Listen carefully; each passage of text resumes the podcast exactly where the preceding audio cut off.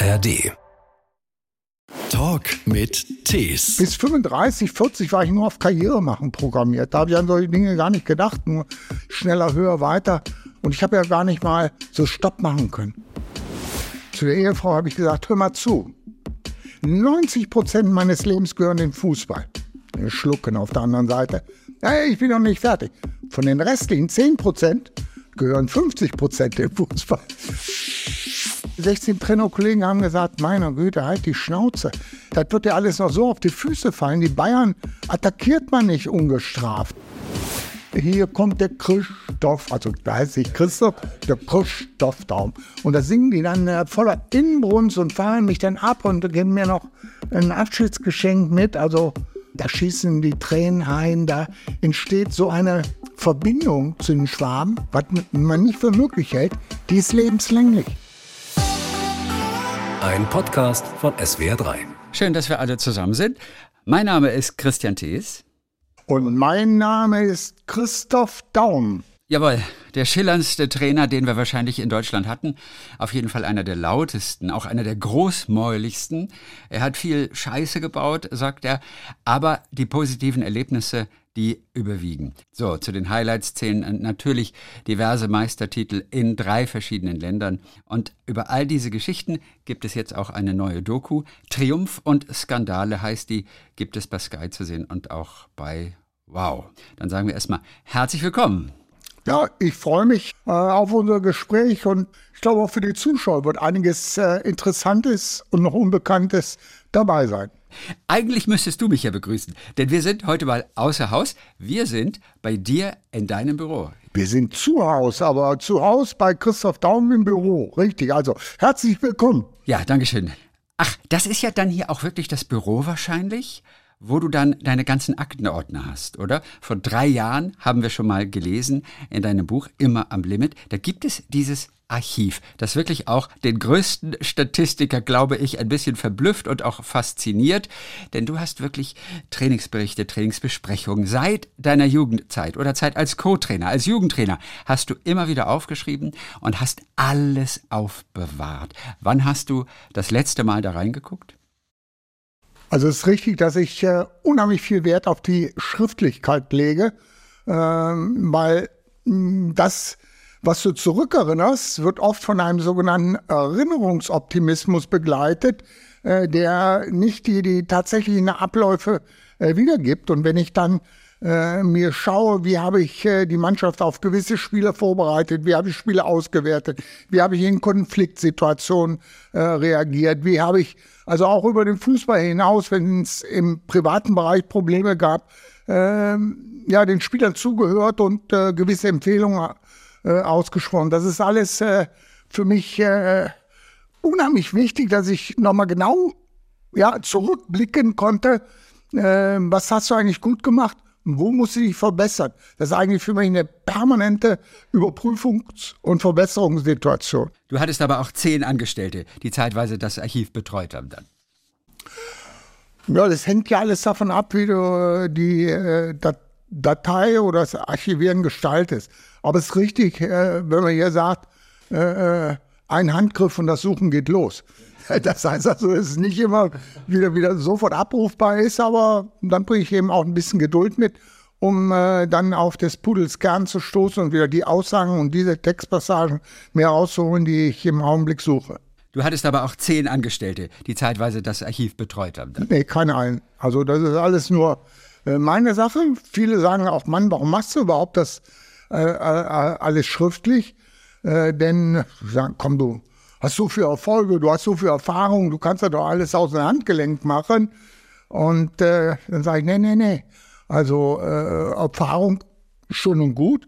Aber jeden Morgen, wenn du im Beruf bist, äh, ist das wieder so ein Überlebenskampf. Alle warten eigentlich nur drauf, dass du als Führungsperson irgendeinen Fehler machst.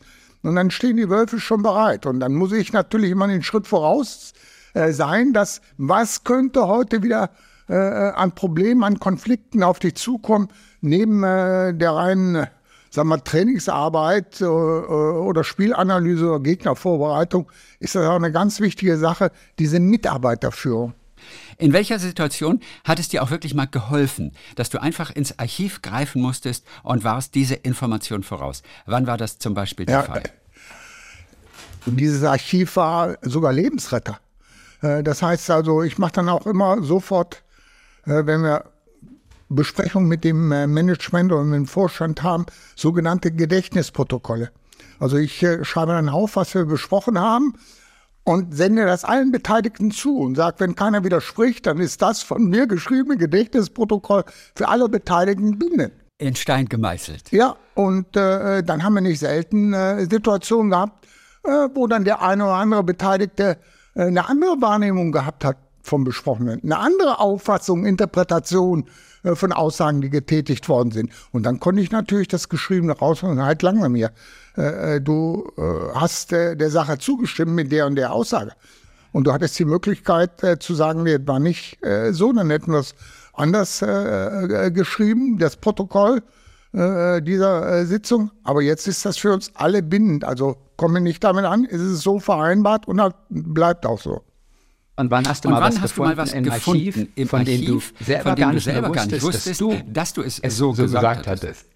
Permanent, permanent. Also, äh, ähm, guck mal, wenn, wenn, du fast 40 Jahre machst äh, oder noch etwas länger, wenn ich die ganzen Anfänge noch der Jugendzeit mit dazu rechne, äh, dann äh, hast du nicht mehr jeden, jeden äh, Spruch, äh, jede Maßnahme jede Aussage von dir sofort äh, präsent. Schon gar nicht, wenn man sowas intuitiv, intuitiv gerne, gerne mal raushaut. Zum oder auch vielleicht ohne nachzudenken. Zum Beispiel, also gibt es genügend Situationen, wo ich mir heute sage, Mensch, jetzt Kinder, da hätte ich lieber vorher mal die Birne, das Hirn mit eingeschaltet, bevor ich gesprochen habe.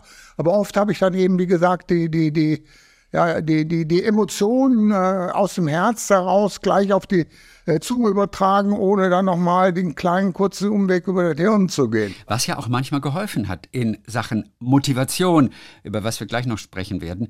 Aber da sind Emotionen. Impulsives ist natürlich oft auch sehr gut, weil du damit viel dichter an die Menschen herankommst. Grundsätzlich würde ich sagen, äh, Fußball in erster Linie äh, ist Emotion, aber auch viele Dinge im Leben äh, werden sehr durch Emotionen bestimmt. Das heißt also, das, was das Herz bewegt, bewegt auch den Menschen. Das äh, ähm, heute auf Neuhochdeutsch heißt das ja Storytelling.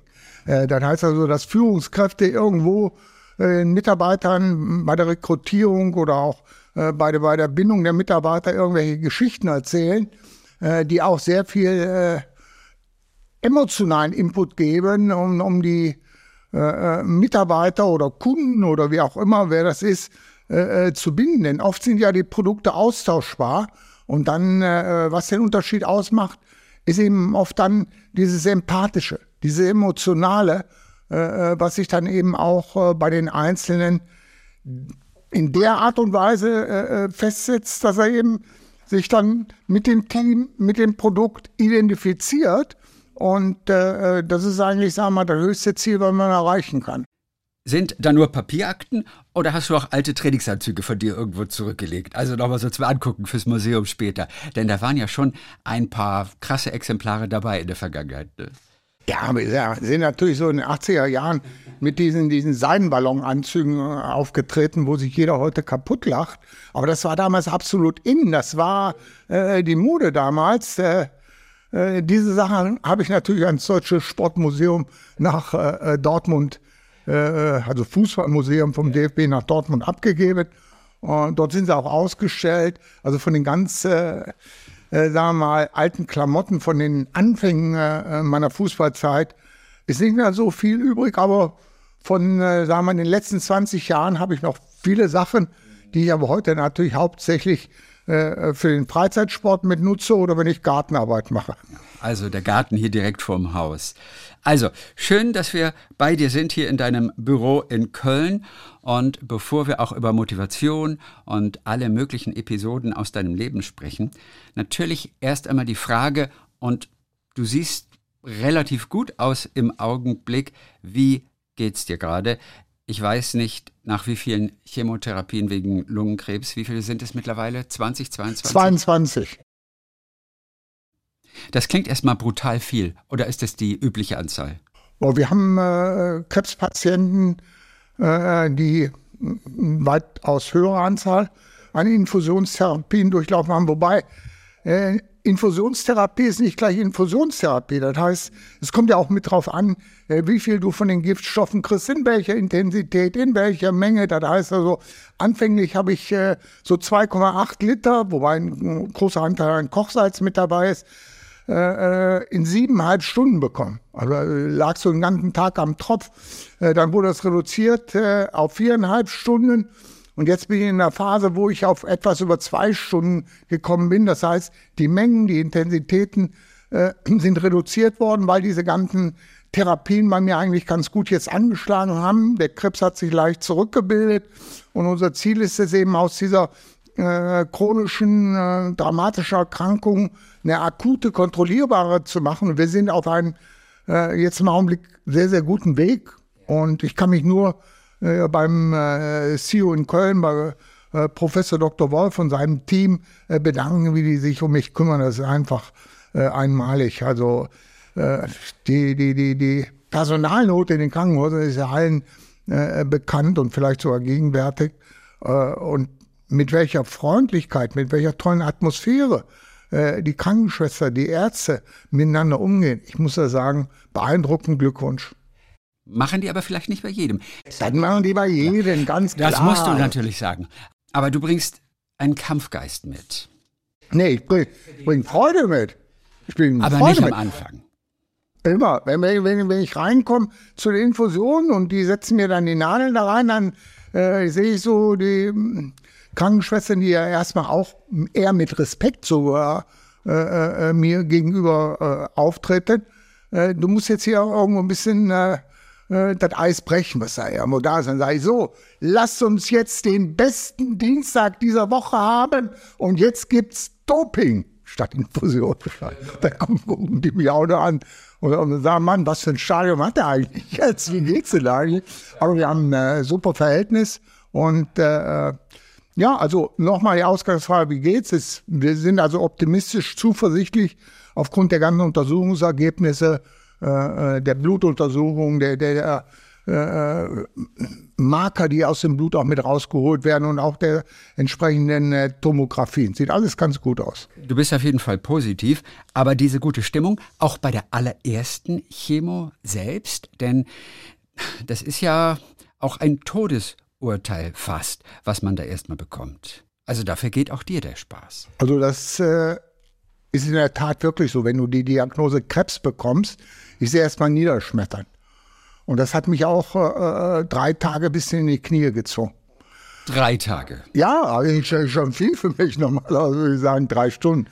Aber, äh, oder meine Regel heißt ja immer, 24 Stunden kannst du etwas äh, äh, Freudvolles erleben oder etwas Schmerzvolles äh, erleben, die 24-Stunden-Regel. Aber hier hat es drei Tage gedauert, war doch etwas heftiger, als ich vermutet habe.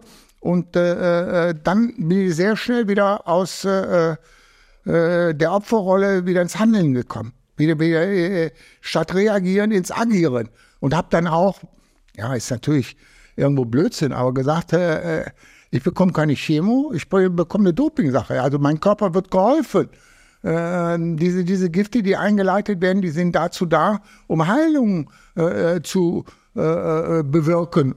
Und damit habe ich natürlich auch ein äh, positives Mindset. Und äh, ja, das ist schon für einige so ein bisschen überraschend. Aber ich versuche so damit umzugehen, sonst, sonst zieht mich das alles nur runter. Das stimmt. In diesen drei Tagen, die auch dir dann ordentlich zugesetzt haben, wo warst du da? Was hast du gemacht? Also äh, bildlich war ich irgendwo nur im Keller drei Tage, habe kein Tageslicht gesehen.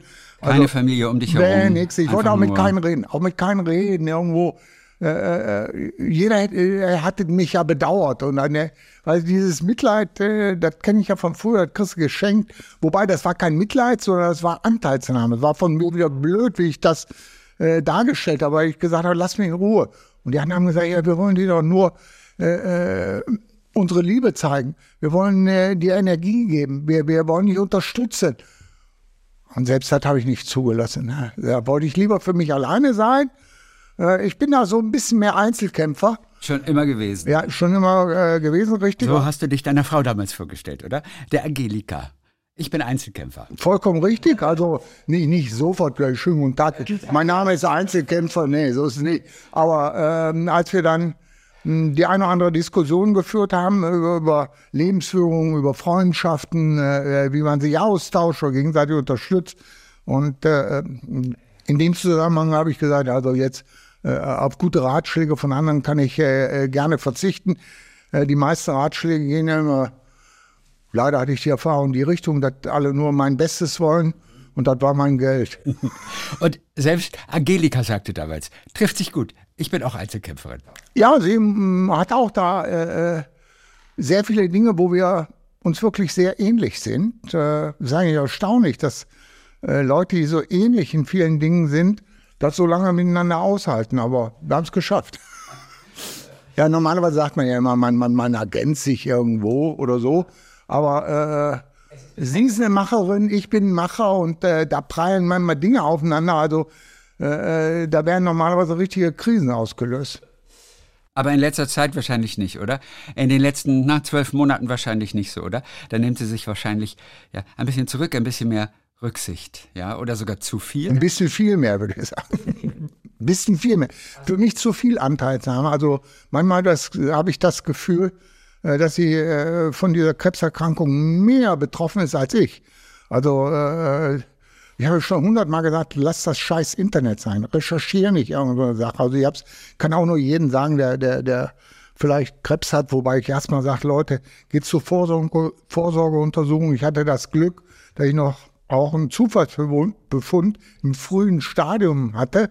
Und äh, da kann man äh, äh, sehr, sehr viel machen. Aber dann die Recherche im Internet, also die ist niederschmettern. Also da wird so viel Blödsinn. Als Arztrecherche meinst du jetzt? Ja, man soll keine Krankheiten googeln. Das nee. ist das Schlimmste, was man Wunderbar. machen kann. Ja, und es zieht dich auch noch runter. Es bringt dir nichts äh, Vorteilhaftes, äh, wenn du da äh, dann immer wieder über die 247 möglichen Nebenwirkungen, die bis zum Tod führen können, ausführlich Bescheid weiß.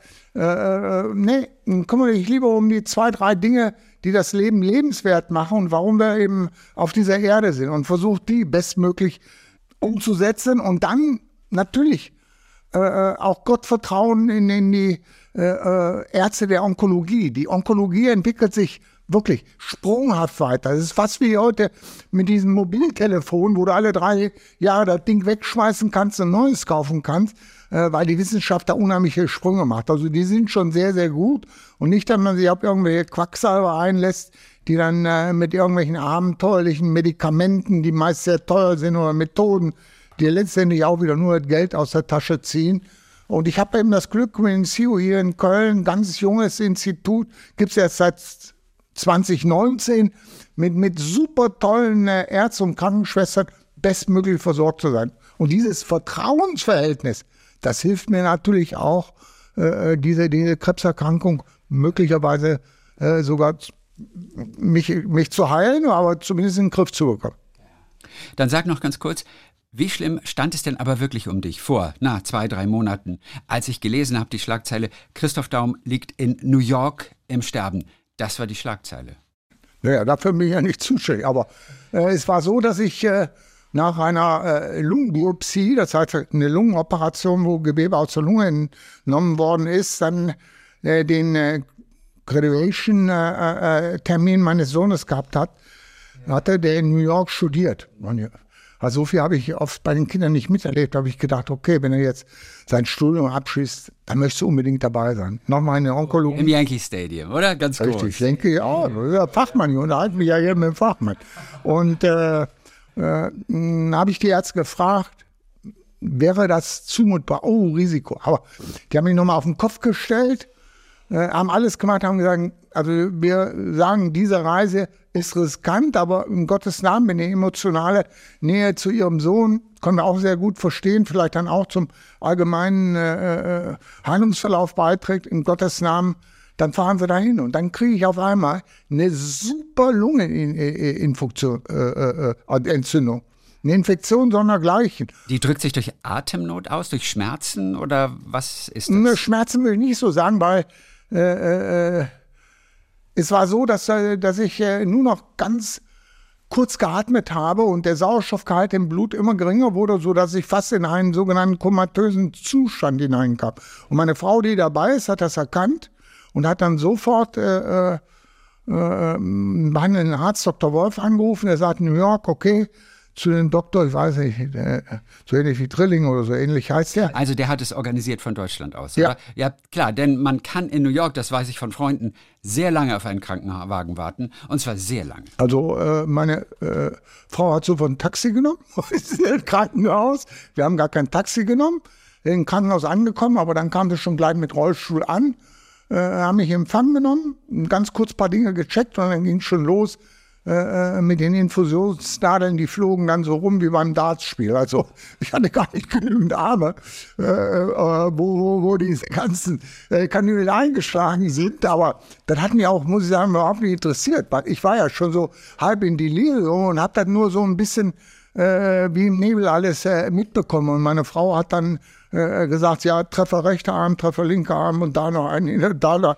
Und äh, dann muss ich sagen, super innerhalb von zwei Tagen äh, durch die ganzen Antibiotika-Infusionen, die ich bekam und andere äh, Dinge und permanent den Körper mit, mit Sauerstoff äh, versorgt, war ich nach zwei Tagen, war ich wieder auf dem Damm. Und nach vier Tagen äh, haben sie mich entlassen. Und dann war nur wieder ein Rückflug zu bekommen, weil das Pfingsten war. Das war auch ein Spiel dann, aber ähm, ist uns auch gelungen. Und ein Privatjet? Also so bekloppt sind wir ja nicht. Also okay, also äh, ist sicherlich auch möglich so eine aber Sache, aber das ist eine Option. ja, es war ja keine lebensbedrohliche Situation jetzt. Äh, äh, ähm, ob ich ein oder zwei Tage später, äh, äh, da bin ich, war ja so äh, sowieso über Pfingsten und in der Kölner Onkologie, wo ich dann schnellstmöglich äh, hin sollte, waren die Leute natürlich auch nicht da. Also so, insofern kam es nicht ab einen Tag mehr oder weniger an und mir ging es ja auch wieder gut. Und ich war ja auch unter ärztlicher Aufsicht da. Das äh, war also alles bestens. Wie religiös bist du eigentlich? Weil du eben gerade gesagt hast, Gottvertrauen. Das ist sehr- du erwähntest ja, ja. gerade dieses Wort äh, und dann kommt Gottvertrauen dazu. Ja. Da habe ich mich das kurz gefragt. Also Religion ist so ist halt etwas sehr Persönliches. Da kann ich nur sagen, das sind solche Don'ts eigentlich. Also sprich nicht darüber. Lass das je, überlass das jeden Einzelnen. Ich bin christlich erzogen. Äh, das heißt also bei meiner Kinderkrippe äh, habe die ganzen Geschichten äh, über Jesus mitbekommen und natürlich auch äh, zum Essen immer. Ich bin klein, mein Herz ist rein, soll niemand drin wohnen als Jesus allein. Und ich kann jetzt noch einige andere Dinge runterbeten, die für immer und ewig bei mir verankert äh, sind. Äh, ich finde das toll, wenn, wenn, wenn Menschen in diesem äh, Glauben, egal ob das ein christlicher ist oder äh, ob das jetzt ein islamischer ist oder ob das äh, hinduistischer mit allen der tausend Gottheiten, die die da haben, ist, wenn, wenn, wenn die dadurch einen gewissen Halt bekommen, eine gewisse äh, Gelassenheit oder ein gewisses Gottvertrauen, wie auch immer, ob der Gott nun, nun Gott oder Allah äh, oder, oder äh, Hanuman oder oder Buddha äh, heißt, äh, das ist äh, völlig äh, frei. Wichtig ist, dass eben äh, mit dem Wort Glauben das Wort, sagen wir, Liebe, Nächstenliebe, Menschenliebe, vielleicht sogar auch, muss man jetzt richtig verstanden, das Wort Eigenliebe, nicht im Sinne von Narzissmus. Fällt den meisten ganz schwer. Das Ganze, weil, weil nur wenn du dich selber liebst, kannst du auch andere lieben, sage ich immer wieder. Nur dann kommen wieder einige, äh, Eigenliebe, narzisstisch, wieder Ego. Quatsch. Aber wann hast du es kapiert, wie wichtig Eigenliebe ist? Wann kam der Punkt bei dir? Ja, äh, das ist ja nicht so, so wie auf einmal hat der Blitz eingeschlagen und dann äh, habe ich das irgendwo eingetragen. Das ist, äh, Wir könnten in deinem Archiv nachgucken. ich glaube da, nein, ich weiß, das habe ich nicht vermerkt, weil das ist ein äh, Entwicklungsprozess, der mit vielen äh, ja, Rückschlägen, Erfolgen, äh, vielen Gesprächen mit, mit, mit tollen Leuten sich im Laufe der Jahrzehnte äh, ergibt. Wichtig ist äh, natürlich eine gewisse Reflexion, wo du sagst, äh, okay, ich kann jetzt nicht hier äh, alles an die Kirche und an den lieben Gott abgeben, sondern äh, ich sage mal wieder so, das ist wie, wenn, wenn du ins Wasser springst, die Hände an die, an die äh, Oberschenkel an die Seite legst und absäufst. Er sagt, ey, lieber Gott, ich habe immer an dich geglaubt und habe immer äh, gebetet und, und ich springe jetzt hier ins Wasser äh, und du lässt mich untergehen. Und dann sagt der liebe Gott von oben, ja, ich habe dir aber auch Arme gegeben, mit denen du schwimmen kannst Bewegung machen kannst. Du musst also schon noch ein bisschen selber tun. Und äh, ich glaube, dieses selber tun, das war für mich das Entscheidende. Was kann ich selber tun? Wo kann ich äh, für andere im Sinne der nächsten äh, Liebe tätig sein? Also was man übergeordnet als karitative Dinge vielleicht äh, ansehen kann. Äh, äh, aber auch im, im, nächsten Familien- oder Freundeskreis ist das ja äh, etwas Wichtiges. Und das setzt, äh, ja, ich würde sagen, so äh, nicht vor, vor 40. Bis 35, 40 war ich nur auf Karriere machen programmiert. Da habe ich an solche Dinge gar nicht gedacht. Nur, wie komme ich weiter, diese schneller, höher, weiter äh, war natürlich für mich auch, äh, sagen mal, so, so ein Lebensmotto, was mich getrieben hat. Und ich habe ja gar nicht mal so Stopp machen können und, und, und, und äh, Dinge reflektieren können. Gibt es vielleicht einen anderen Weg, äh, erfolgreich zu sein?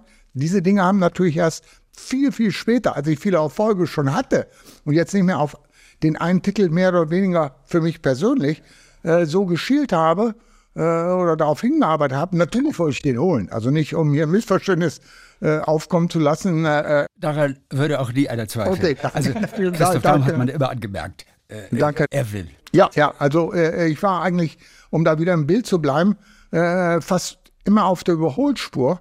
Aber mit zunehmendem Alter habe ich auch mal einen Boxenstopp gemacht.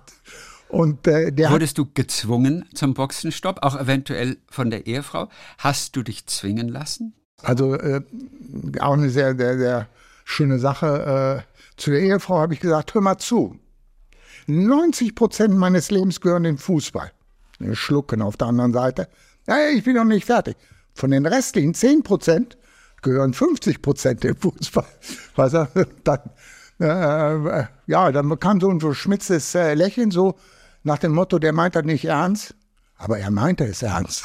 der hat sogar, sogar, sogar oft so, so, so äh, umgesetzt, dass wirklich der Beruf, die Karriere, der Verein, die Mannschaft an erster Stelle kam und meine Familie kam an zweiter Stelle. Anders geht Erfolg manchmal auch nicht, vermutlich. Anders wäre es ich wahrscheinlich anders gelernt. gegangen.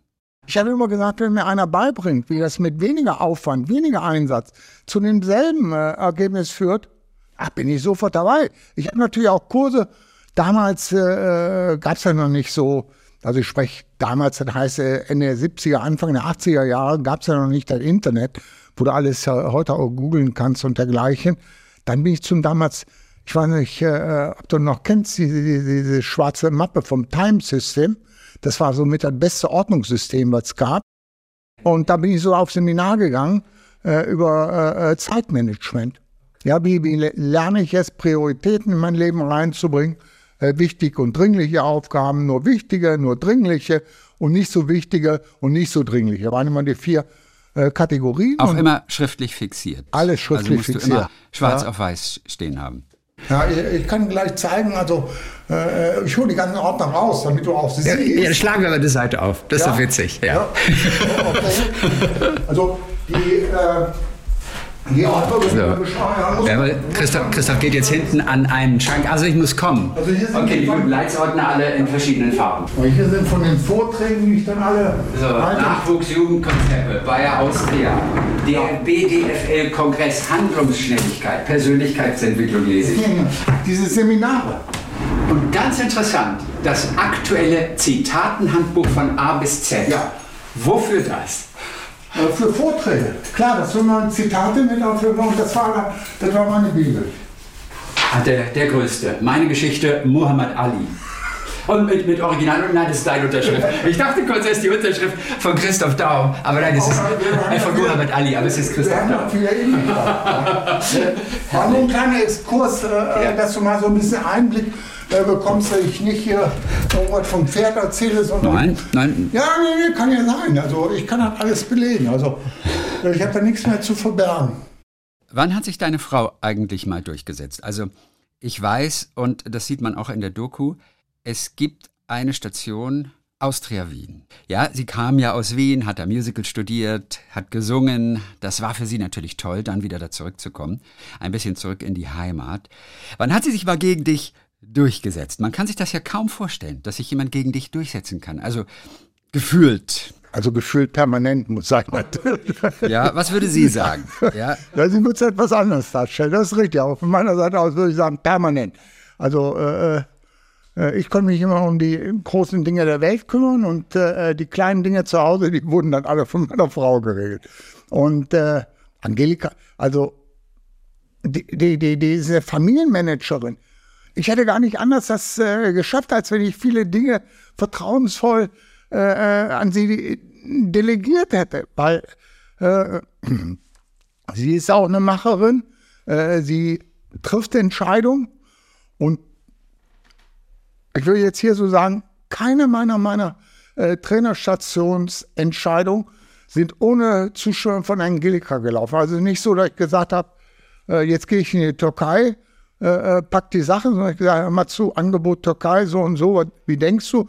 Da haben wir uns äh, zusammengesetzt, auseinandergesetzt über Für und Weder und dergleichen und dann sind wir zu einer gemeinsamen Entscheidung gekommen. Okay, und wann fiel die gemeinsame Entscheidung mal anders aus als eine Entscheidung, die du eigentlich im Kopf hattest und gerne vielleicht auch durchgebracht hättest. Wann gab es das mal?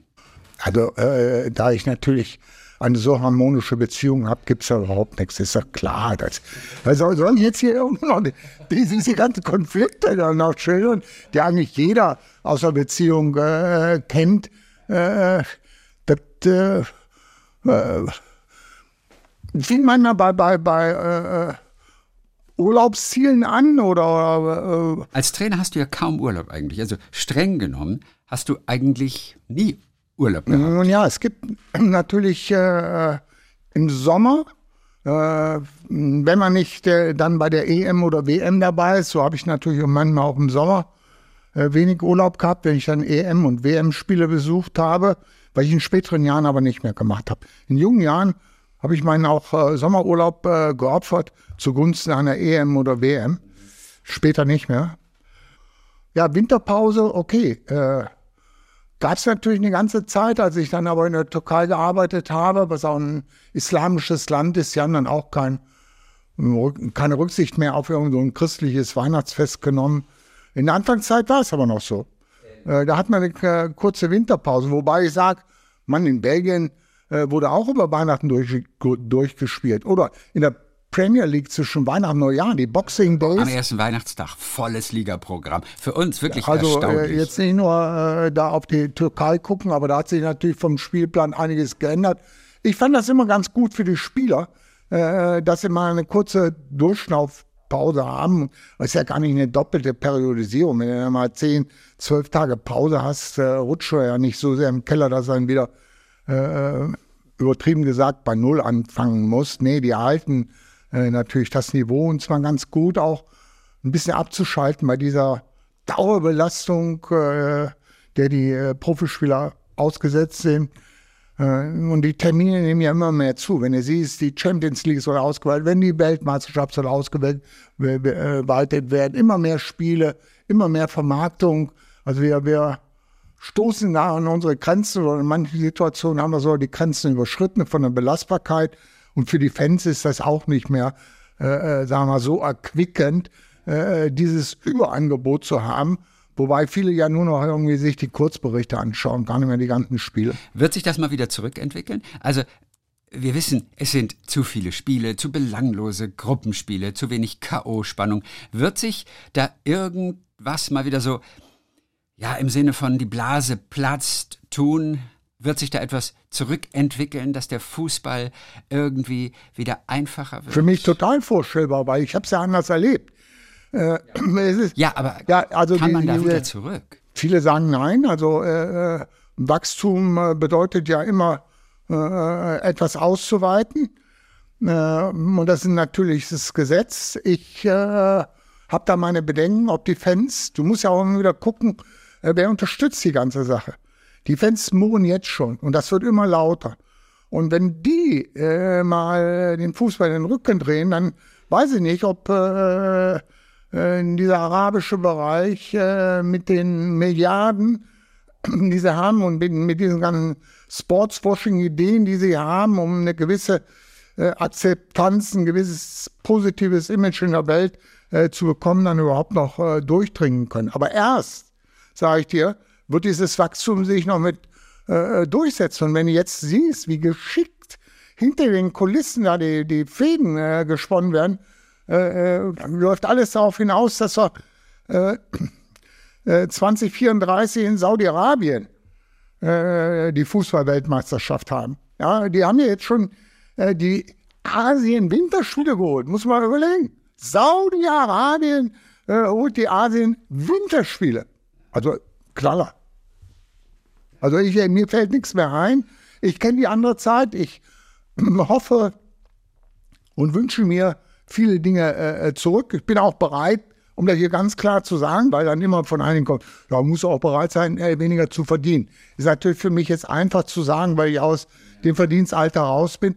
Aber ich hätte auch gesagt, äh, äh ob ich, also bei uns war es ja noch ganz andere Verdienste, aber nehmen wir die heutigen an, ob ich dann als Trainer äh, 10 Millionen verdiene oder ob ich dann nur noch äh, 8, 7 oder 5 verdiene. Das ist sowieso alles äh, äh, äh, in Anführungszeichen zu viel und ist eigentlich nur für die Kinder und zum Vererben. Für mein Leben brauche ich, da, brauch ich das nicht. Ein vernünftiges Häuschen oder eine vernünftige äh, Eigentumswohnung, da brauche ich auch nicht diese Riesensummen für. Und, äh, und die Kinder sollen das sowieso selber verdienen. Das ist das sollen Beste. Sowieso selber dafür sorgen. Also bei mir war es ja so. Also nicht, dass ich von zu Hause was geerbt habe, aber äh, äh, äh, sag mal, wir werden, oder wir haben die Kinder so erzogen, dass sie eigenverantwortlich sich etwas aufbauen. Wenn ich sehe, ich habe vier und der älteste, äh, äh, der Marcel ist 37, also der steht selbstständig auf eigenen Beinen, der hat sein, sein Häuschen, seine Anlagen, zwei Kinder, äh, bin ich da zweimal Opa. Die Tochter Janine hat jetzt auch ihr Kind. Äh, Leo ist jetzt vor paar Tagen auf die Welt gekommen. Äh, die steht auch äh, äh, absolut auf eigenen Füßen. Äh, der Jean-Paul hat sein Studium in New York beendet, arbeitet erfolgreich jetzt bei der Citibank, wird vielleicht gar nicht mehr hier zurückkommen oder vielleicht dann auch irgendwo was in Europa machen. Und die Tochter hat jetzt ihr Politikstudium äh, in London äh, begonnen, das wird auch nur ein paar Jahre dauern, dann steht die auch auf ihren äh, selbstständigen Beinen. Das sind also nicht irgendwelche äh, Kinder, die äh, äh, von Beruf Sohn oder Tochter sind, sondern die immer eigenverantwortlich ihr Leben gestaltet haben und auch für ein entsprechendes Einkommen gesorgt haben. Studiengebühren haben wir bezahlt, aber alles drumherum sind die jobben gegangen, Kellnern gegangen oder was auch immer und haben äh, nicht gesagt, äh, Papa oder Mama, kannst du mal. Was hast du denen mitgegeben als Vater, von dem du auch im Nachhinein sagen kannst, ich bin auch stolz drauf, das habe ich denen einfach mitgegeben? Also erstmal das Bewusstsein, egal was sie machen, dass sie immer einen Fallschirm haben und der Fallschirm ist äh, Angelika und Christoph. Ja, also egal was passiert, also äh, sie können Risiken eingehen, äh, sollen sie ja sogar ähm, auch in manchen Situationen auch etwas wagen. Äh, dazu habe ich sie immer wieder ermutigt. Äh, und äh, darüber hinaus eben äh, ne, ja, die Eigenverantwortlichkeit äh, zu erkennen. Ja, nicht irgendwo die Umstände oder andere verantwortlich zu machen, sondern immer danach zu schauen, was ist ja meine Eigenverantwortlichkeit, aber auch da natürlich äh, sag mal, bis an diese Grenze äh, zu gehen, wo wirklich einiges außerhalb deines Kontrollbereiches sich abspielt. Das musst du auch erkennen. Wir, wir können nicht alles kontrollieren, also sich nicht äh, dann verrückt machen. Ja? Und äh, das haben die eigentlich äh, sehr gut sich beherzigt. Also mit den, sagen wir, eben gesagten, äh, auch was zu riskieren, würde ich vielleicht eher jetzt so treffen mit dem äh, Wort Bleibt neugierig. Seid neugierig, äh, äh, äh, habe ich Ihnen vorgelebt. Ja, das stimmt. Vorgelebt hast du es auf jeden Fall. Neugierde, einer der wichtigsten Werte, die es gibt, die aber nicht jeder hat. Kann man Neugierde fördern oder ist es einfach drin oder eben nicht? Also es ist einfach drin, würde ich sagen. Das nennt man dann in der Psychologie Explorationstrieb. Das heißt also dieses äh, äh Entdecken, man äh, äh was ist das, ein Regenwurm? Den Regenwurm mal kennenzulernen als kleines Kind. Und manch manches kleines Kind isst dann den Regenwurm auch und überlebt den sogar, äh, diesen Vorgang. Oh, so geht das auch mit vielen anderen Dingen, die dir äh, dann vielleicht in den Mund gesteckt hast. Oder ich kann mich sehr gut daran erinnern, dass ich Spielzeug, was ich geschenkt bekommen habe, so auseinandergenommen habe, dass ich es nicht mehr zusammensetzen konnte, einfach nur um zu gucken, wie funktioniert die Technik, die Mechanik äh, äh, in diesem Auto, Lastwagen oder was das eben war. Äh, ich glaube schon, dass es so etwas Menschliches, äh, Natürliches ist, äh, dieser Explorationstrieb nur äh, dann dem Eintritt in die Schule, dann beginnt, sagen wir mal, äh, ja, nehmen wir es Erziehung, Domestizierung oder wie man nennen will. Und dann kommen natürlich auch oft diese, diese, diese Affirmationen, die ich nie äh, gebraucht habe, die ich ablehne das kannst du nicht, dafür bist du zu klein, äh, das äh, gehört sich für ein Mädchen nicht. Das heißt also, diese Dinge habe ich immer, diese negativen Affirmationen, die du bekommen hast, äh, Aussagen, die habe ich immer abgelehnt. Und die habe ich auch strikt bei meinen Kindern äh, äh in der Art und Weise dann abgeändert, äh, gesagt, das kannst du noch nicht. Ein einzelnes Wort, das aber einen großen Unterschied ja, macht. Ja, und er hat aber völlig die Einstellung äh, verändert dass sie äh, dann damit konnten äh, gut leben. Sie wussten, sie müssen üben, weil sie es ja noch nicht können. Und äh, dann haben sie natürlich mir versucht zu zeigen, dass es doch sehr, sehr schnell können und äh, sehr, sehr schnell lernen. Also war ja. bewundernswert. Ein Wort, das ja auch im Zusammenhang mit dir immer fällt, ich glaube, du nennst dich auch selbst Lautsprecher. Christoph Daum, der Lautsprecher, der irgendwann sich lautstark äußert. Das Ganze entstand ja im Prinzip aus Unsicherheit. Eigentlich entsprach dieses Lautsein, hast du auch damals geschrieben in deinem Buch, eigentlich nicht deinen Werten. Wann fing das bei dir an? Also große Sprüche klopfen, Gegner einschüchten. Wann fing das an? Während und vor allen Dingen nach der Zusammenarbeit mit Udo Lattek. Weil Udo Lattek war eigentlich äh, sagen wir, im Umgang mit Medien ein absoluter Profi. Das hätte ich mir nie zugetraut. Und mit denen habe ich mich dann über sehr, sehr viele Dinge unterhalten, wobei ich nochmal sage, ich habe die Verantwortung dafür, was ich mache und jetzt nicht irgendwo einen Udo Lattek, von dem ich sehr, sehr viel lernen konnte. Äh, ich bin dankbar für diese Zeit, die ich mit ihnen äh, zusammengearbeitet habe. Also du warst Cheftrainer von Köln, nachdem du Co-Trainer warst, wurdest Cheftrainer und Udo Lattek kam damals als Sportdirektor. Du aber völlig entsetzt, was will denn der Lattek hier? Der wird doch keine Ruhe geben. Klar, also Lattek äh, kann mir ja nur als äh, erfolgreichen Trainer.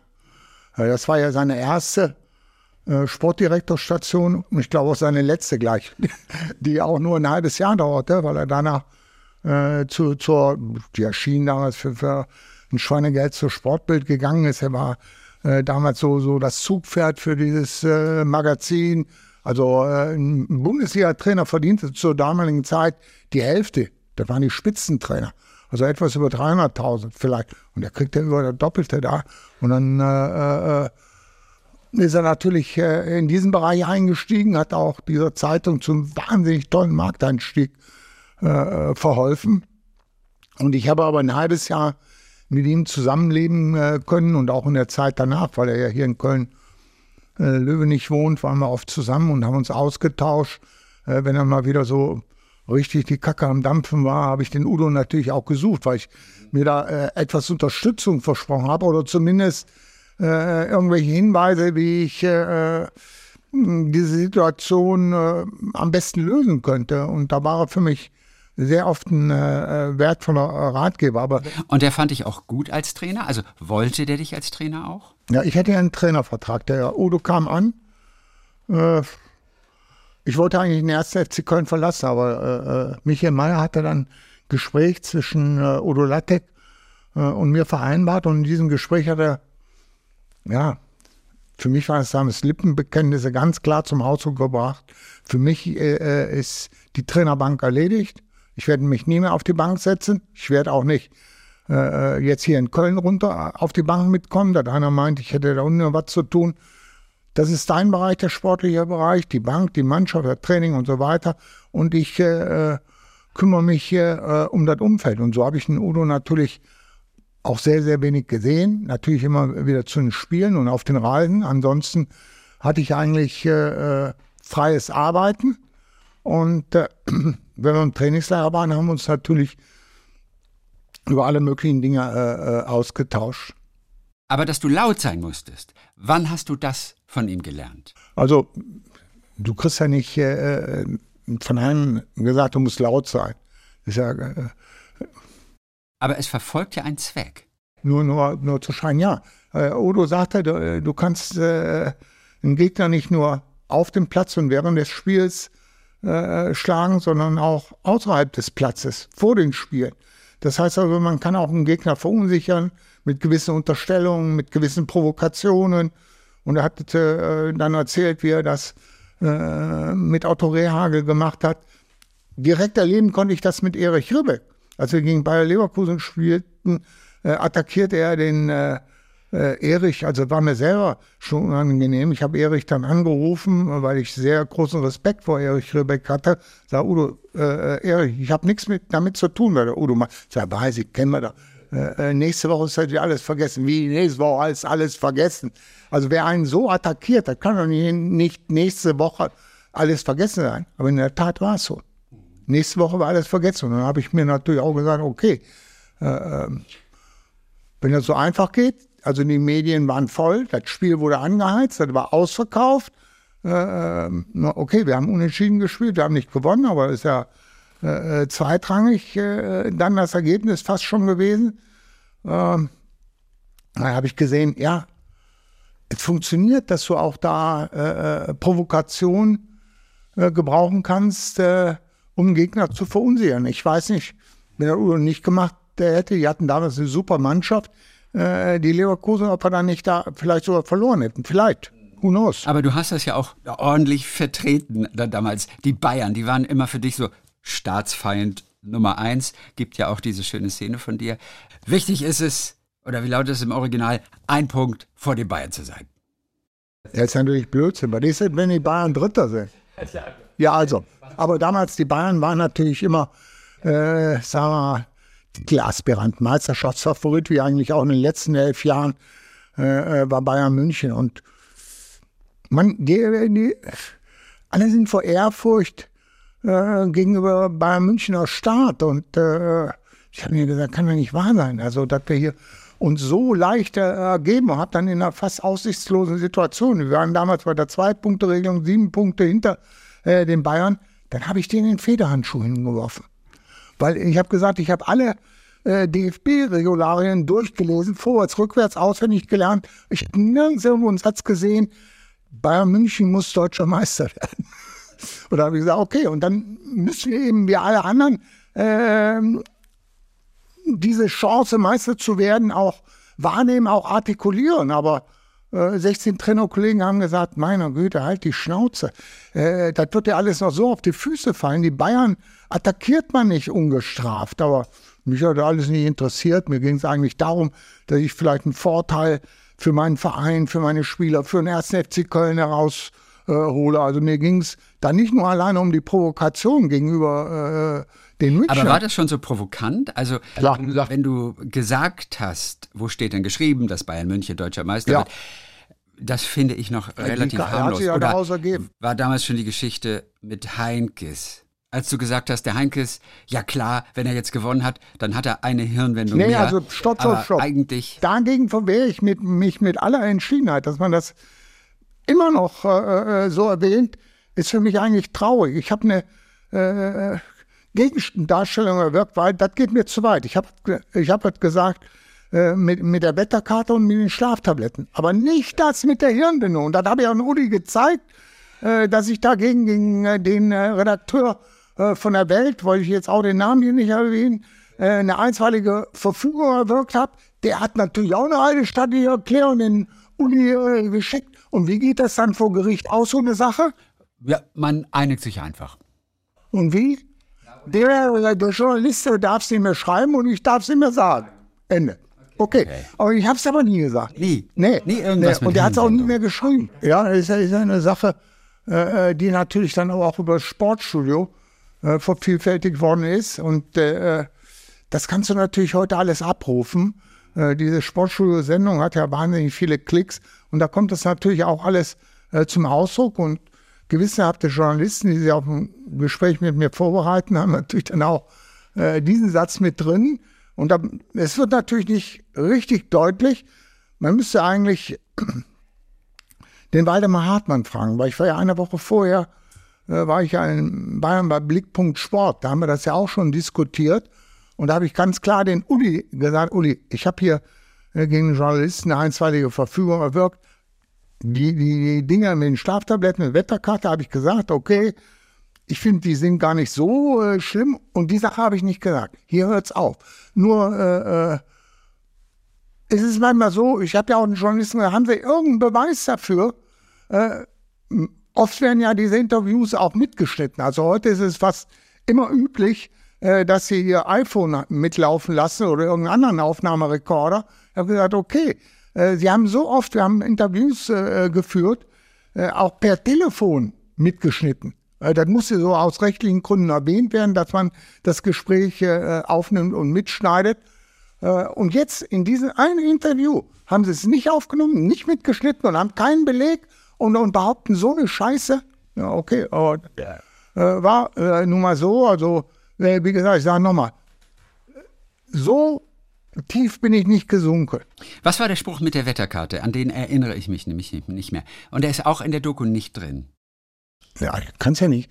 Also eine Doku ist ja nicht ausreichend, um das wirklich Leben von Christoph Daum darzustellen. Da wird aber die ja Hirnwendung erwähnt, aus irgendeinem Grund. Ich weiß noch nicht. Äh, ja, wahrscheinlich nur in der äh, Sportstudio-Wiedergabe, weil der Uli ja seine Unterlagen Und da hast du völlig recht.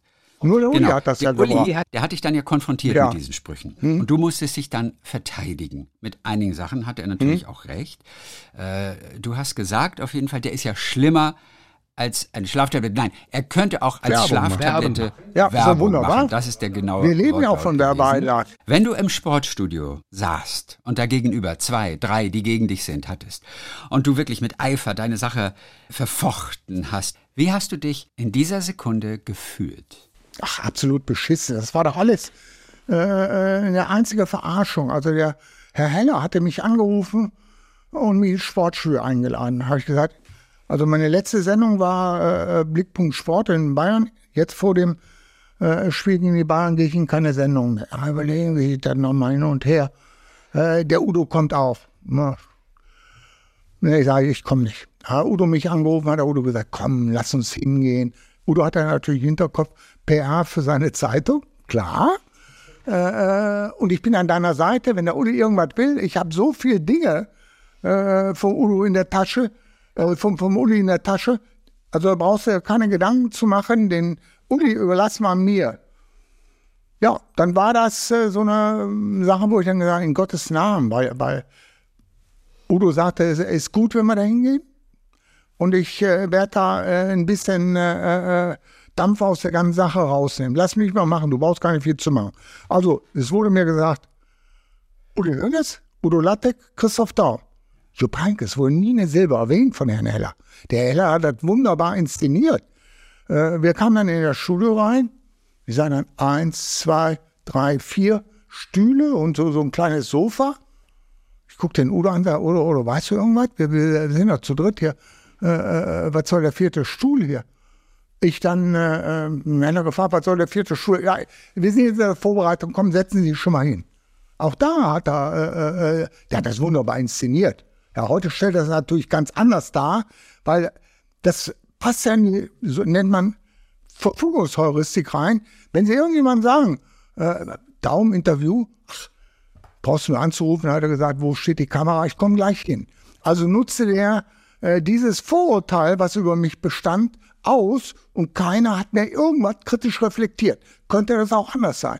Nee, da nehmen wir Verfügungsheuristik, darauf sind alle reingefallen und äh, Heller als Rechtsanwalt, äh, nur Rechtsanwalt ist auch ein Mensch, der Fehler macht, also ist jetzt nicht ein fehlerfreier Mensch, nur weil er äh, zufällig Rechtsanwalt heißt oder ein bisschen Jura studiert hat und äh, ach, der hat das genial inszeniert. Genial inszeniert. Also auch Anerkennung von dir, auch wenn es eine linke Nummer war. Ja, richtig Anerkennung.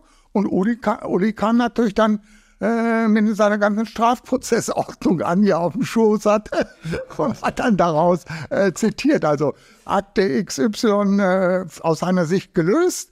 und äh, hat dann die Dinge alle abgerufen. Ja, und ich saß dann da und gesagt, ja, das habe ich gesagt, da war ich noch entspannt. Ja, habe ich gesagt, richtig. Und auf einmal, und dafür, äh, dann habe ich da ein bisschen Kontrolle verloren, weil da fand ich nicht äh, angemessen und gerecht, weil er wusste, äh, dass ich äh, ein paar Tage vorher schon ihm gesagt habe, ich nicht gesagt und habe ich auch eine äh, Verfügung gegen erwirkt. Aber okay, es musste natürlich jetzt hier äh, äh, auch richtig, äh, sagen wir mal, zur damaligen Zeit, ich meine, ich habe heute ein anderes Verhältnis zu dir, aber da hat er gesagt, so, so jetzt ziehen wir mal richtig blank und sagen so, so nach äh, äh diesem Interview gibt es den Christoph Daum nicht mehr.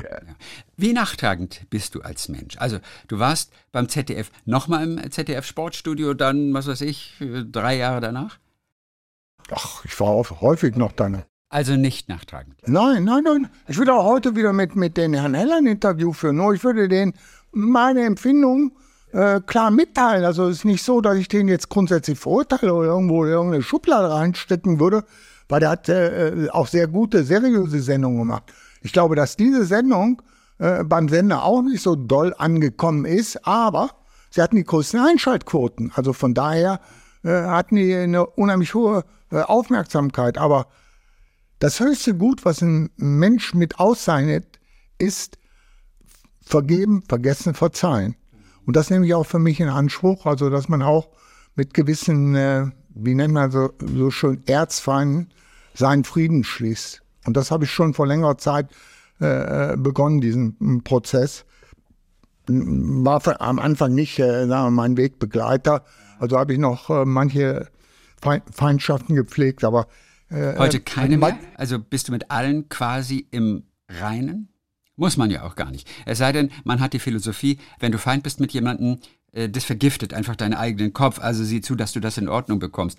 Bist du mit allen mehr oder weniger im Reinen? Ja, würde ich hier äh, unterschreiben, so ausdrücken. Ob es nachher wirklich in der letzten Endkonsequenz so stimmt, da will ich mich nicht besser machen, als ich bin. Ähm, aber von meinem Grundverständnis her äh, würde ich sagen, ja, ich bin mit allen im Reinen, aber vielleicht meldet sich jetzt hier noch ein gepflegter Feind, den ich gar nicht so mit auf dem Bildschirm habe, äh, wo das eben nicht zutreffend ist. Dann muss ich aber auch äh, sagen, hey, von meiner Seite äh, äh besteht keine äh, Feindschaft, keine Animositäten oder, oder, oder irgendetwas, sondern ich habe mit dir und mit der Situation meinen Frieden geschlossen. Und ich äh, habe natürlich durch meine Aufenthalte in Indien gelernt, was es heißt, einen klaren Kopf zu bekommen. Durch Meditationsübung wirklich äh, diese ja, permanenten Zweifel. Das ist ja äh, etwas, was ich total aus meiner Schulzeit mitgenommen habe. Kurt Tucholsky, die Notwendigkeit des Zweifels. Das war für mich immer äh, ein Vorbild. Oder auch äh, die Corner-Geschichten von äh, Bertolt Brecht. Das war, äh, waren alles so Dinge, äh, die mich eben auch immer äh, zum, zum, ja, zu einem nachdenklich zweifelnden äh, Menschen gemacht haben. Und äh, manchmal habe ich dann auch gesagt, äh, du musst nicht alles äh, äh, vergeben und, und, und verzeihen. denn da, da ist manchmal wirklich so ein Scheiß passiert, der hat mir wehgetan, der hat mir unheimlich viel Probleme bereitet. dann hakt was ab. Ja, das ist wie so, ja, mal so, so ein Tanker, sage ich, so ein riesen Ozeantanker und der wurde dann von irgendjemandem äh, torpediert. So. Und jetzt ist es meine Aufgabe gewesen, mhm. das äh, abzuschotten, diesen Bereich, wo ich vom Torpedo, von diesen Angriffen getroffen bin. Äh, der Bereich konnte ruhig voll Wasser laufen, aber die anderen 80 oder 90 Prozent des Schiffes, äh, die waren äh, äh, ja wasserfrei. Und mit zunehmenden Jahren habe ich dann verstanden, auch diesen betroffenen, wasservoll gelaufenen Bereich wieder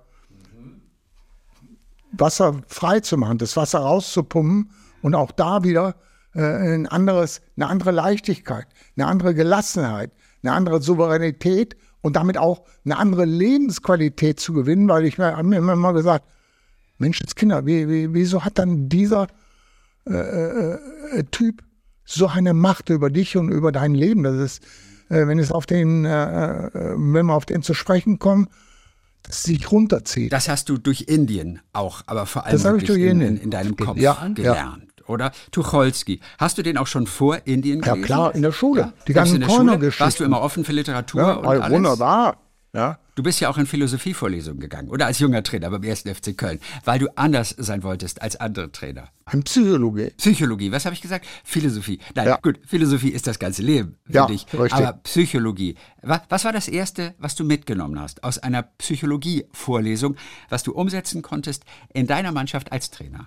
Ob ich es sofort umsetzen konnte, weiß ich nicht. Aber äh, äh, dass, dass das menschliches Erleben und Verhalten übertragbar ist. Egal, ob du jetzt äh, Profifußballer bist, ob du Journalist bist, ob du Bäcker bist äh, äh, oder ob du Mutter oder Vater bist. Menschliches äh, äh, Erleben und Verhalten äh, erfolgt immer nach äh, Gesetzmäßigkeiten. Es gibt zwar dann äh, äh, Rollen oder arbeitsspezifische Unterschiede, klar, aber äh, die, die, das grundsätzliche Verhalten, also Streben nach Anerkennung, also wenn wir jetzt äh, Herzbergs Bedürfnis Pyramide hier mit anführt, das äh, mit aller kritischen Distanz, äh, äh, dann äh, trifft das natürlich auf alle Leben, Lebewesen zu und alle äh, Berufe in einer gewissen Art und Weise zu, mit unterschiedlicher Ausprägung. Und äh, insofern habe ich verstanden, du brauchst ein Basiswissen. Ja. Als du vor drei Jahren deine Biografie rausgebracht hast, da hast du dem Buch ein Zitat vorgestellt von Max Frisch. Man kann alles erzählen, nur nicht sein wirkliches Leben. Ja, also der, das Stille hat mich natürlich unheimlich äh, fasziniert. Und äh, Auch Andorra zum Beispiel. Also ich habe es gehasst in der Schule. Ich weißle, ich weißle.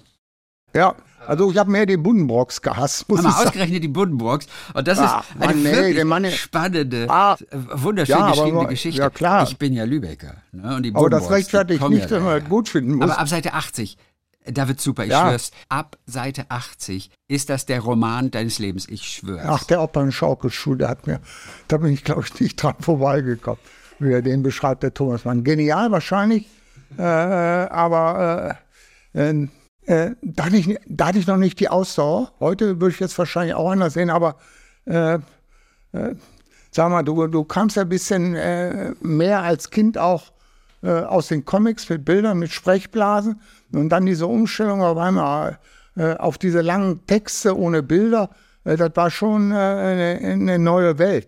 Ich meine, äh, ähm, heute habe ich jeden äh, Monat, äh, sagen wir mal, ein neues Buch, weil wofür haben wir lesen gelernt?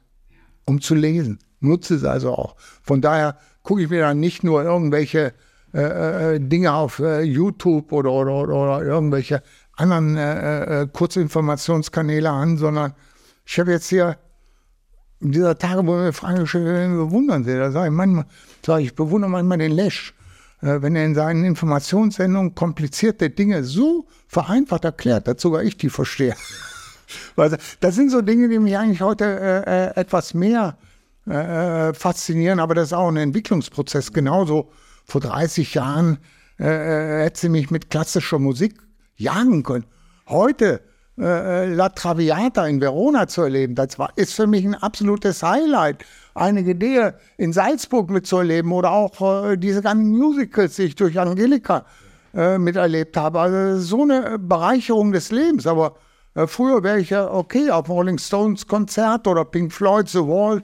Das war für mich der absolute Höhepunkt. Hat auch seine Berechtigung, sage ich. Aber heute äh, verstehe ich eigentlich äh, äh, diese, diese ja, Kunstwerke äh, äh, viel, viel besser. Gab es früher für mich nicht genauso. Früher hast du dein Bier getrunken, heute weißt du auch mal einen Wein zu genießen. Gab es für uns früher überhaupt nicht. Also bei Musicals ist natürlich Bertie Vogts der große Experte. Ne? Was hat sich als dein Lieblingsmusical herauskristallisiert über die Jahre? Ich habe so viel tolle gesehen, ob da nun, äh, ich würde sagen, Warhorse in London, das war mit das beste Ding. Aber Was kein Musical war, das war ein Theaterstück, das war kein Musical, aber ja, und dann es war eine tolle, aufwendige Produktion streichen, mit diesen tollen Puppenspielern, die natürlich zu viert äh, nicht dargestellt hier- haben. Ganz toll. Ja, okay, ich dachte, das wäre auch schon ein Musical gewesen, weil ich habe so viele Dinger gesehen. Dann würde ich äh, äh, sagen, äh, Les Miserables äh, war, fand ich fantastisch. Ich fand Miss Saigon gut, ich fand König der Löwen gut. Ich fand, und wir können jetzt so viele Dinge erzählen, wo ich auch durch die Angelika und durch die Nähe zu Stella, zu versalen Premieren mit dabei war. Äh, wenn ich Ihnen die ganzen Wiener Dinger noch erzähle, äh, wunderbar, wunderbar. Also eine Bereicherung meines Lebens sondergleich. Also da habe ich auch durch Angelika einen Kulturschock bekommen, ja. Schöner sind eigentlich nur die letzten Gesänge der VfB-Anhänger, als du gegangen bist, oder? Das haben sie Das gesungen. hat sich im Herz äh, verankert. Das kannst du nicht äh, beschreiben. Das ist unser Wortschatz zu begrenzt, wenn man äh, sagt äh, Schwaben. Also es handelt sich hier um Schwaben. Das muss mir auch noch mit dazu sagen. Die kommen mit äh, so einer Herzlichkeit äh, daher, äh, dass sie sich den Daumen verbrennen, eine halbe Stunde ihr, ihr Licht, ihr Feuerzeug äh, in den äh, Himmel renken und singen. Äh, ah, hier kommt der Christoph, also da heißt nicht Christoph, der Christoph-Daum. Und da singen die dann äh, voller Inbrunst und fahren mich dann ab und geben mir noch ein Abschiedsgeschenk mit. Also äh, da schießen die Tränen ein, da entsteht so eine Verbindung zu den Schwaben, was man nicht für möglich hält, die ist lebenslänglich. Also ich werde immer so, so äh, wie man so schön sagt, mein, meinen Koffer im Schwabenland stehen haben. Das ist also so traumhaft, äh, war nicht so einfach, das Eis zu brechen. Also wenn ich da einige Dinge erzähle, äh, Wie zum Beispiel? ähm, wie zum Beispiel, ja, ach, komm doch, äh, mal vorbei, besuch uns doch mal. Okay, dann kommen wir abends hin, 19 Uhr. Bei wem? Nein, hey, Namen nennen wir hier keine. Komm, wir wollen ja hier nicht ein Auto. Eine Person, die im Schwarmland lebt, die ein Haus hat, egal. Okay, also mit einer Türklingel, kennt ihr Häusle? Ich am Häusle, klingel, dann klingelt, Tür geht auf. Ach, Christoph, ja, ich wollte mal besuchen. Ja, Wir sind gerade beim Abendessen. Kannst du in einer Stunde wiederkommen? Herrlich. Weißt du, äh, herrlich.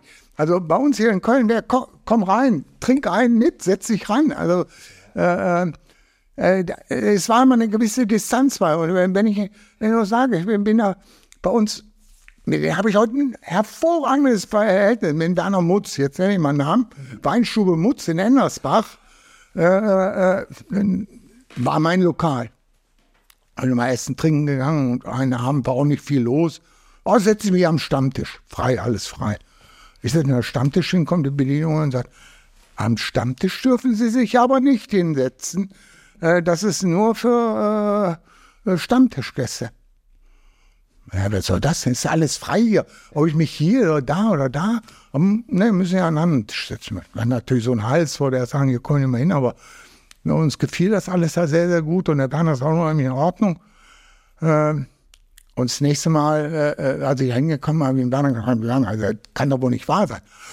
Sagt er, einen Augenblick, holt er so, so ein Viertelglas raus, sagt er, hier, so, das ist ein Glas, da kommt Christoph drauf und hiermit äh, lade ich dich zur nächsten Stammtischsitzung ein und dann bist du offiziell äh, äh, mit in unseren Kreis aufgenommen. Also da ist dann äh, die freiwillige Ortsfeuerwehr dabei, der Metzger, der Bäcker, also so alles aus dem Ort war dann mit dabei. Das hängt ja immer noch. Dein Glas hängt Das da hängt immer da. noch. Das hängt da. Sehr die kleinen Viertel äh, Gläschen, die dann so aufgehangen werden, weil man trinkt ja nicht sein Viertel, sondern man schlotzt es. Ja, man schlotzt. Oh, schlotzt. Es, äh, Viertel Ja. Schlotze. Also ich kann kein Schwäbisch. Ich auch nicht, Aber aber- ich höre es natürlich Ja, öfter. also äh, richtig. Logischerweise. Ja, wunderbar. Also es war wie- wieder so, wenn du mal die Herzen der Schwaben äh, gewonnen hast, dann ist das lebenslänglich. Und das Abschiedsgeschenk, das waren die Gesänge oder noch ein richtiges Geschenk?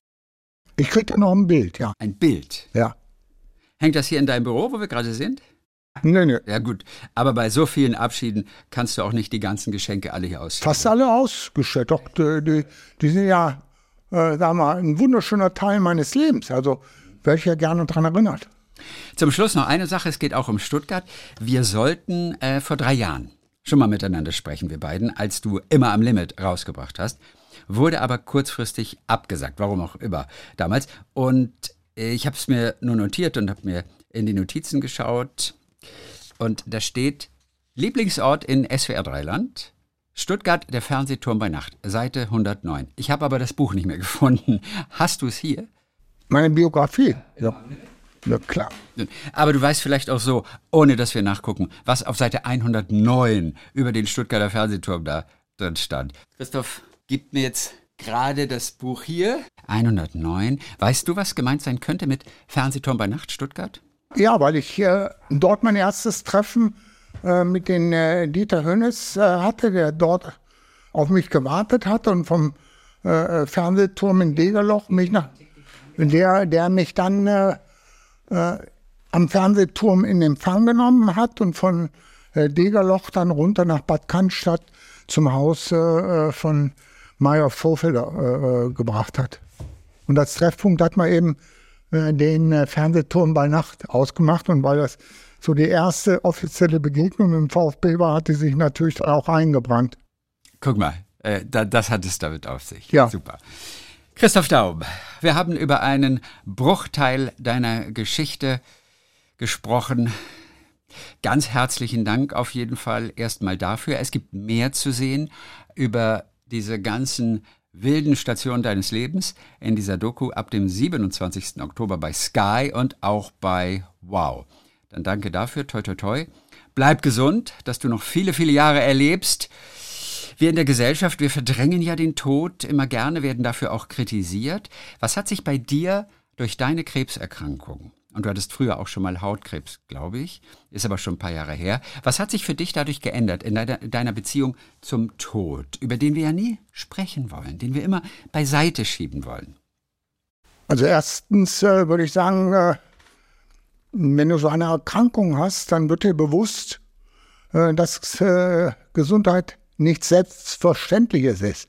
Äh, wenn, solange man nicht krank ist, nehmen wir Gesundheit als etwas Selbstverständliches an. Und ich muss dann sagen, durch so eine Krankheit lebst du dann noch bewusster. Das heißt, dass du dich noch mehr, äh, äh sagen wir, um äh, äh, äh, Atmung, um äh, körperliche Fitness äh, oder Ernährung, äh, die ich etwas mehr Richtung vegan umgestellt habe oder vegetarisch, muss ich sagen. Äh, ähm, das ist der eine Aspekt. Und der andere Aspekt, äh, der Endlichkeit oder Auseinandersetzen mit dem Tod, das haben wir ja nie gelernt. Das ist ja irgendwo immer wieder äh, verdrängt worden, rausgespart worden. Und ich habe dann nur eigentlich seit geraumer Zeit gesagt, ich habe ein äh, äh, äh, wirklich zufriedenes, glückliches Leben geführt, wo ich äh, voller Dankbarkeit äh, sagen kann, Mann, ich habe mehr erlebt, als ich jemals zu träumen gewagt habe. So, so what? Irgendwie muss ja jeder vorangehen. Eigentlich, äh, vielleicht gibt es ja irgendwo so, so, so einen Paradiesgedanken. Ich trage ja nicht mit mir rum, dass wir uns dann irgendwo alle wieder treffen, aber vielleicht kann man mit so einem Gedanken sich äh, dann eben auch äh, auf die Reise begeben, die man äh, eben dann äh, äh, Tod nennt. Der Tod ist Teil unseres Lebens. Ich habe es jetzt wieder gesehen. Ich werde damit konfrontiert, aber von meiner Tochter. vor zehn Tagen ist er äh, äh, Nachwuchs wieder auf die Welt gekommen und wir müssen abtreten, äh, um auf diesen äh, Planeten auch äh, für die Nachkommenden äh, Platz zu machen. Also ich sehe das so ein bisschen mehr pragmatisch, voller Glück und Dankbarkeit und nicht irgendeiner Verbitterung. Kann ich mich bei allen nur bedanken und natürlich auch sagen, ey, beschäftigt euch etwas mehr mit dem Leben vor dem Tod dass das erfüllend ist, als dass ihr euch mit dem Tod und was danach kommt auseinandersetzt. Kommt danach vielleicht noch irgendetwas? Hat Indien zum Beispiel, wo du seit vielen Jahren hinfährst, hat das etwas verändert in dir? Also es muss jetzt ja nicht gerade das Paradies sein, aber hat das etwas in deiner Haltung verändert, was nach dem Tod möglicherweise kommt? Also in Indien kriegst du ja nicht irgendwelche Flausen mit Paradies in den Kopf gesetzt. Naja, du wirst ja wiedergeboren als Wurm. Als was möchtest du wiedergeboren werden? Dann irgendwann einmal. Also äh, äh, verdiente ich natürlich jetzt äh, König der Löwen. So, das ist so das ist so, da ja mir erzählt. Äh, ist ein Scherz übrigens. Also man kann das jetzt nicht so im Hörfunk so gut sehen, wie wir das. Du müsstest jetzt eigentlich sagen Geisbock hier natürlich in Köln. Ich möchte als Geisbock wiedergeboren ja, werden. Ja, also äh, Hennes der, was weiß ich, äh, der 47. oder 100. oder so weiter, ja richtig. Äh, habe ich mir keine Gedanken drüber gemacht. Das ist ein bisschen spekulieren. Also Ich würde natürlich wieder in meiner äh, Diktion sagen, also das beste Tier, was es gibt, ist der Spaßvogel. Ich möchte als Spaßvogel wiederkommen. Denn trotz aller Probleme, also die Krise ist ja unser Normalzustand, sollte man immer hier ein bisschen in der Tasche ein bisschen Humor sicher halten. A little bit sunshine und Humor in your pocket. Ja, also das wünsche ich uns allen, äh, äh, um da auch eine gewisse Leichtigkeit trotz der ganzen Krisen in jeder, in jeder Ecke äh, äh, äh, scheint da irgendwas zu explodieren, ob es ein Krieg ist, ob eine Inflation ist, ob es äh, eine Flüchtlings-, Krisenmodus ist unser Dauerzustand. Und sich dann in dieser Situation so eine gewisse Gelassenheit, eine gewisse Freundlichkeit, bisschen Humor äh, zu bewahren, ich glaube, das ist was ganz, ganz Wichtiges. Jawohl. Christoph Daum, danke für diese Stunde. Eins kann ich sagen, es war nie langweilig. Wird es auch nicht sein, irgendwie. Bei der letzten, einer der letzten Fragen. Was, was, was wird auf dem Grabstein äh, stehen? Da habe ich gesagt, ja, jetzt ist er endlich zur Ruhe gekommen. Und machst du den wirklich? Also da sollen sich andere Gedanken drüber machen. Also ich, mich, mich interessiert äh, das dann nicht mehr. Äh, äh, nur, das ist eben mit, mit denen, es wird nie langweilig sein. Also ist auch so eine Frage zum Älterwerden, habe ich keine Zeit für, weil es ist keine Langeweile da. Ich habe immer zu tun. Bei welcher PK war das? Bei welcher PK hast du das gesagt? Als kann ich sagen, es war nie langweilig. Oder hast du es nur in der Doku gesagt? Nein, nein, das ist, glaube ich, aus irgendeiner PK. Oder? Weil du weißt es selbst nicht wer. Nee, ach, okay. komm, bei den vielen Aussprüchen, die ich gemacht habe, äh, äh, die, den besten Ausspruch, den ich mir gemerkt habe, äh, der war in Frankfurt.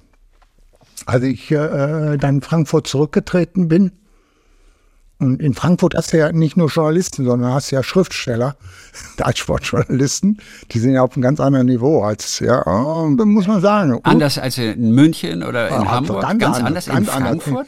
weil da Verlage sitzen, also so viele oder, oder, oder was? Nee, das sind Warum eigentlich alles Leute, die äh, eigentlich aus dem Feuilleton kommen und aber dann für Sport schreiben.